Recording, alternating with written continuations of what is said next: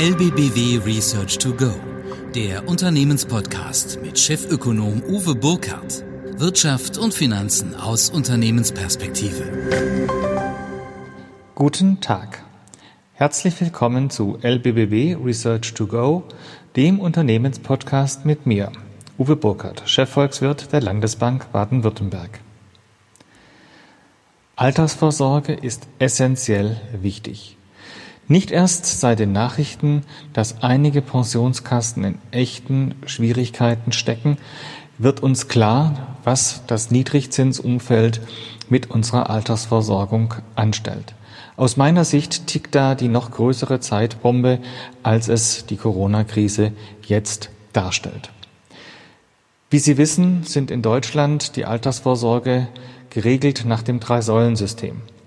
Für einen Großteil der Bevölkerung ist und bleibt die wichtigste Einnahmequelle im Alter die gesetzliche Rente. Daneben sind Alterseinkünfte aus privater Vorsorge und aus betrieblicher Altersvorsorge BAV möglich. Alle drei Säulen werden durch die demografische Entwicklung, aber natürlich auch durch die derzeitige Niedrig- und Negativzinspolitik massiv unter Druck gesetzt und damit schaffen wir uns ein großes Problem in der Zukunft.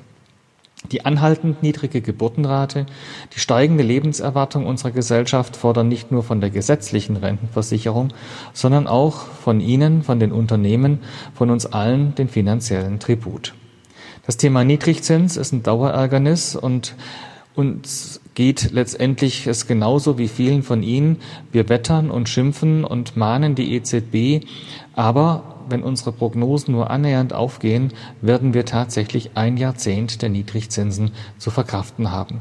Und was eine Dekade anstellen kann, das zeigt sich in vielerlei Hinsicht und wird uns auf jeden Fall in den nächsten Jahren noch massiv beschäftigen. Ja, Unternehmen, die ihren Beschäftigten über eine Direktzusage eine Betriebsrente zugesichert haben, müssen für die zukünftigen Pensionszahlungen dadurch durch diesen Niedrigzins deutlich mehr Rückstellungen bilden. Das belastet nicht nur den Finanzierungszugang der Unternehmen, sondern hemmt auch dringend notwendige Investitionen. Ein Fakt, den die EZB aus meiner Sicht nicht wirklich verstehen möchte.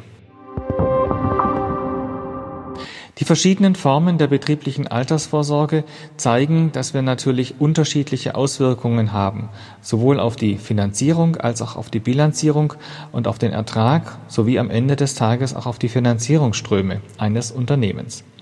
Die häufigste Form bei uns ist die sogenannte Direktzusage, bei denen sich das arbeitgebende Unternehmen verpflichtet, den angestellten Personen oder deren Angehörigen eine Rente zu bezahlen. Zur Finanzierung bildet das Unternehmen Rückstellungen. Das Unternehmen muss somit dafür Sorge tragen, dass für die sich ergebenden Zahlungsverpflichtungen ausreichend Liquidität vorhanden ist, wenn der Versorgungsfall eintritt. Um zu verstehen, warum die betriebliche Altersvorsorge von den aktuellen Zinsen beeinflusst wird, muss man sich daher die Bilanzierung der entsprechenden Rückstellungen genauer ansehen. Dabei fällt auf, dass die Bilanzierungsregelungen sowohl im HGB als auch in der Steuerbilanz, aber auch natürlich in IFRS einen erheblichen Einfluss auf die Höhe und die Behandlung der Pensionsrückstellungen haben. Die Pensionsrückstellung in der Handelsbilanz ist letztendlich so definiert in der Höhe, dass grundsätzlich der notwendige Erfüllungsbetrag nach vernünftiger kaufmännischer Beurteilung angesetzt werden sollte. Das ist bei einer Geldforderung der Geldbetrag, der am Fälligkeitstag voraussichtlich ausgezahlt werden muss, in der Regel also der Nennbetrag der Forderung. Aber für Rückstellungen mit einer Restlaufzeit von mehr als einem Jahr wird eine Abzinsung, Diskontierung vorgeschrieben, was ja Sinn macht. So muss in dem Geschäftsjahr, auf das sich die Bilanz bezieht, nur der Betrag zurückgestellt werden, der erforderlich ist, um den später zu zahlenden Betrag zu erwirtschaften. Bei der Diskontierung sind somit zwei Faktoren entscheidend, die Restlaufzeit und der Marktzinssatz. Dabei ist die Restlaufzeit die Zeit, die bis zur Auszahlung des geschuldeten Betrags zur Verfügung steht. Das heißt also die Zeit bis zur Auszahlung der Pension. Der Marktzinssatz wird so definiert, dass je höher der Marktzinssatz, desto mehr kann mit einem bestimmten Geldbetrag erwirtschaftet werden und desto höher ist letztendlich die Abzinsung und desto weniger muss zurückgestellt werden. Nach dem HGB stehen dem Unternehmen grundsätzlich zwei Berechnungsmöglichkeiten der Abzinsung zur Verfügung. Beide Methoden gehen von einem Abzinsungszinssatz aus, der den durchschnittlichen Marktzinssatz der vergangenen zehn oder sieben Geschäftsjahre zum Ausgangspunkt hat. Wie verhalten sich folglich Rückstellungen im Bann der niedrigen Marktzinsen? Niedrige Marktzinsen führen zu einer geringen Abzinsung und damit ceteris paribus natürlich zu höheren Rückstellungen. Desto geringer ist wiederum der als Eigenkapital in der Bilanz auszuweisende Jahresüberschuss, also direkt spürbar. Die Pensionsrückstellungen werden bei einer Unternehmensbewertung oder bei Ratingkennziffern wie Fremdkapital berücksichtigt. Eine hohe Quote bedeutet nämlich eine deutlich höhere Verschuldung des Unternehmens. So, je länger die Niedrigzinsphase nun andauert, desto größer sind ihre rückstellungserhöhenden Auswirkungen, da sich die Zahl der von der Niedrigzinsphase geprägten vergangenen Geschäftsjahre mit jedem Jahr erhöht und damit natürlich die Verschuldung nach oben geht und damit am Ende wahrscheinlich sogar die Möglichkeiten für neue Investitionen begrenzt werden. Wie gesagt, ein Zusammenhang, den die EZB für sich in ihrer Einschätzung so nicht erkennen möchte.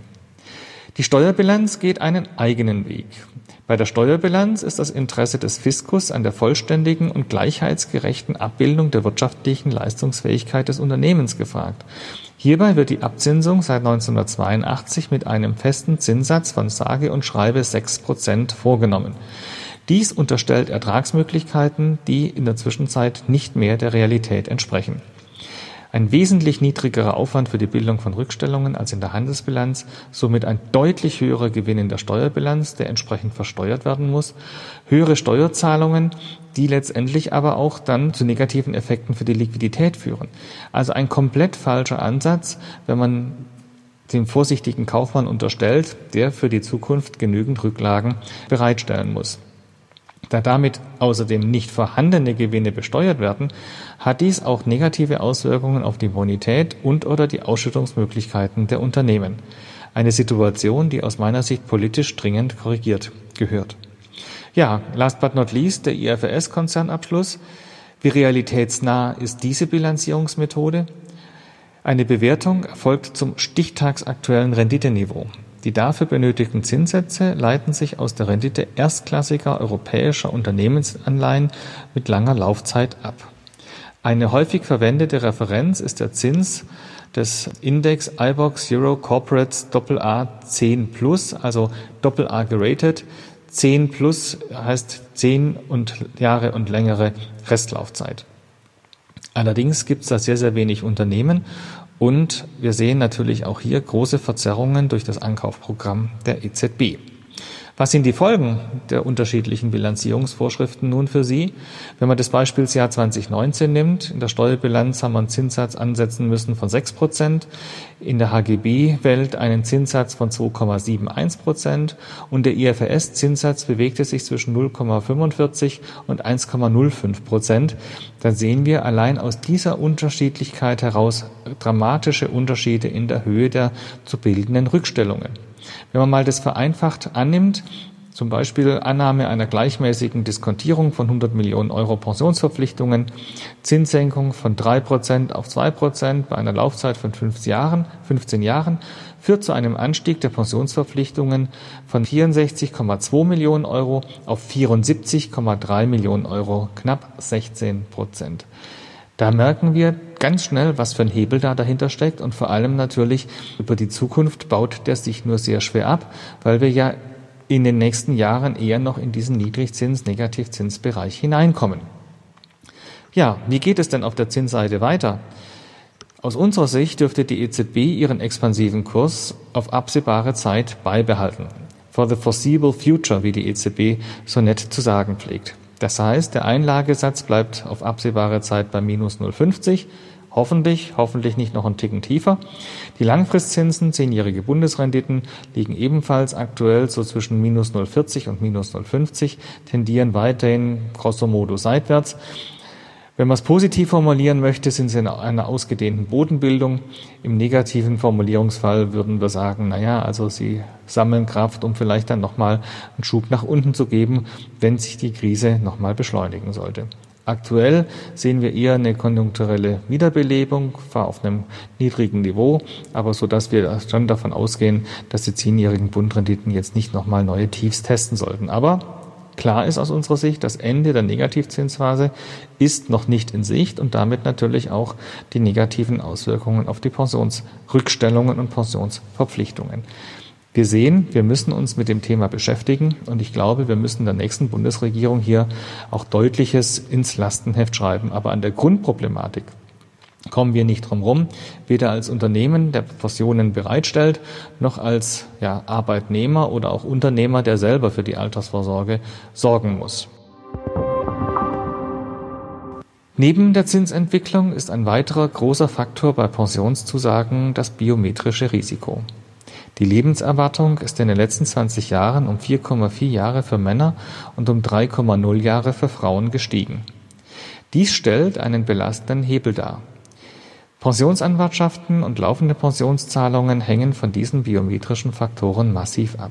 Deshalb erfasst die Versicherungsmathematik eine Reihe verschiedener Faktoren, zum Beispiel Beruf, Körpergröße, Gewicht, Raucherstatus, Vorerkrankungen und so weiter, welche dann letztendlich in die statistische Abschätzung biometrischer Risiken und damit in die zu zahlenden Beiträge einfließen. Wir erwarten, dass die Corona-Krise, die Corona-Pandemie hier für ein bisschen Entlastung sorgt, die Sterblichkeit hat deutlich zugenommen, die Lebenserwartung damit auch ein Stück weit nach unten gegangen. Aber an dem grundlegenden Trend werden wir jetzt auch mit Corona nichts verändert sehen. Also das heißt, am Ende werden wir für höhere, für längere Lebenserwartungen auch entsprechend stärker vorsorgen müssen. Ja, der demografische Wandel als Zusatzrisiko wenn wir die demografische Alterung der Bevölkerung sehen, wie gerade angesprochen, das ist eine große Herausforderung für das Rentensystem, aber natürlich auch, dass wir jetzt zunehmend in den Auszahlungsmodus kommen, dass die Pensionen tatsächlich auch bezahlt werden.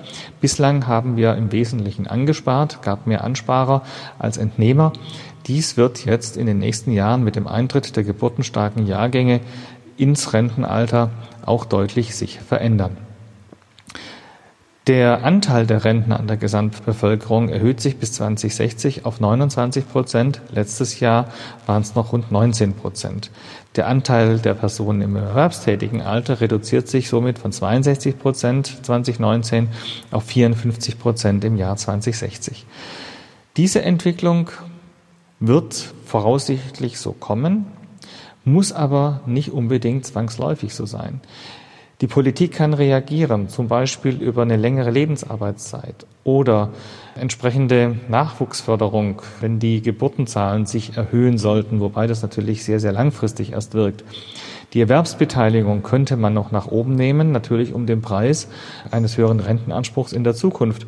Und last but not least eine stärkere Zuwanderung, was aber natürlich politisch sehr, sehr schwer durchsetzbar und umsetzbar ist. Aber wir müssen davon ausgehen, realistischerweise, dass sowohl die Gesellschaft als auch die Unternehmen durch die Finanzierung der Altersvorsorgungssysteme stark belastet werden und diese Belastung auch nochmal an Dynamik zunehmen wird. Die Negativprognose gilt nicht unbedingt für, den, für Westeuropa und den Rest der Welt. Hier sehen wir zum Teil deutliche Anstiege der Bevölkerung, aber für Deutschland ist dieser Trend quasi vorgezeichnet und hier heißt es, sich auf jeden Fall zu wappnen. Wir dürfen nicht darauf setzen, dass der Zinstrend sich ändert, dass wir von der Seite her eine deutliche Erleichterung sehen und die biometrischen Risiken in Form von längerer Lebenserwartung und entsprechend weniger Nachkommen sind aus meiner Sicht auch nicht so schnell umkehrbar. Die Auswirkungen für große internationale Unternehmen sind insbesondere natürlich die demografischen Entwicklungen zu sehen, nicht nur bei uns in Deutschland. Aber natürlich vor allem für Unternehmen, die überwiegend in Deutschland tätig sind, werden es entsprechend schwerer haben. Und hier denke ich speziell an unseren Mittelstand.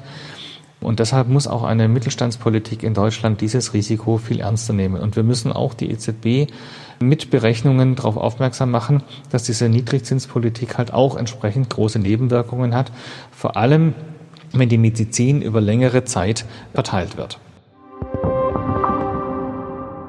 Die Untersuchungsergebnisse unserer Studie zeigen, dass sowohl Großkonzerne als auch kleinere und mittlere Unternehmen ihre Rückstellungen für Pensionsverbindlichkeiten seit 2010 kräftig aufstocken mussten und hier noch keine Umkehrung in Sicht ist.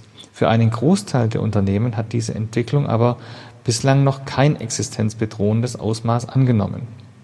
Während der Nachholbedarf an kapitalgedeckter Vorsorge für Beschäftigte in jeder Unternehmensgrößenklasse groß ist und der demografische Wandel sein Übriges dazu beiträgt, gibt die neue Normalität des fest zementierten Niedrigzinsumfeld der betrieblichen Altersvorsorge ganz, ganz wenig Rückenwind.